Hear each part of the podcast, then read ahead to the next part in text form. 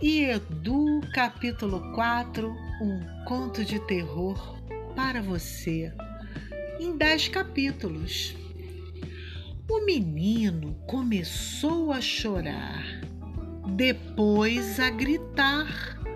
A mãe gritou com ele e encheu ele de beliscões, enquanto beijava o homem barbudo que dirigia. O beijo durou quase três minutos e o menino cuspiu em cima do banco traseiro do veículo. O homem virou e deu dois socos na orelha esquerda da criança, que ficou calada e rubra. A mulher então disse ao motorista: Me leva rápido à penha, que à noite nos encontramos, meu bem. O barbudo e forte homem retrucou aos berros. Só à noite? Não, não. Quero meu pagamento agora.